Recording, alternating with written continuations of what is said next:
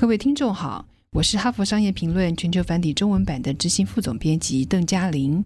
今天跟大家谈的主题是如何说个好故事。小孩在入睡前总是一再的恳求父母说故事，听完一个又会要求再听一个。看来我们天生都喜欢听故事。在职场上，成功的简报及商务会议也必须要有说故事的技巧。究竟该如何说个好故事呢？好故事有七个特色。第一，直接切入主题，不要说太多前言。会说故事的人一开始就会引导人们进入故事的情节里，抓住人们的注意力，并创造独特的听众体验。开场时避免说“我想告诉你们一个故事”，或是说“有一次我学到了什么”。相反的，应该让听众立刻进入情节中。说完故事后，再提出结论和学到的教训。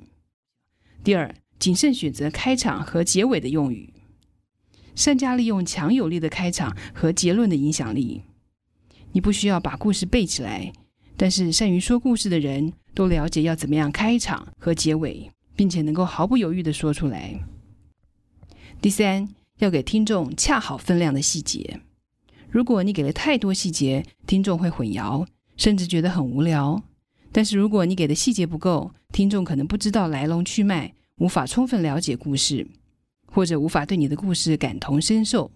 可以的话，事先找几个背景和听众类似的朋友，先将故事说给他们听，测试他们的反应，请他们帮你判断细节的分量是否适当。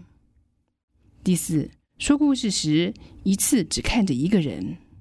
对团体说故事时，眼神不要像灯塔那样的扫过众人，而是轮流看着每一个人，一次专注在一个人身上。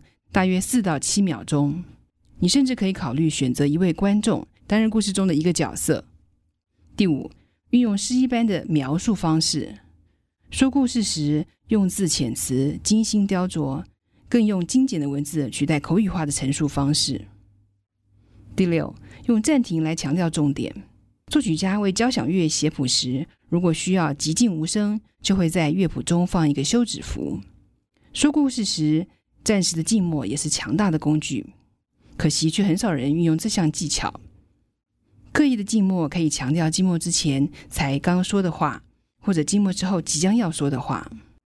第七，了解你的听众，你想表达的意图以及你想传达的讯息。你的听众是谁？你的意图是什么？你想传达的讯息又是什么？使用这个简单的架构，以确保讯息明确，抓住听众，并激发你想要的行动。运用这七个方法来说故事，可以说出较动人、较有意义的故事。以上摘自《哈佛商业评论》全球繁体中文版，说明如何说个好故事。更多精彩的内容，欢迎阅读《哈佛商业评论》全球繁体中文版。谢谢您的收听，我们下周见。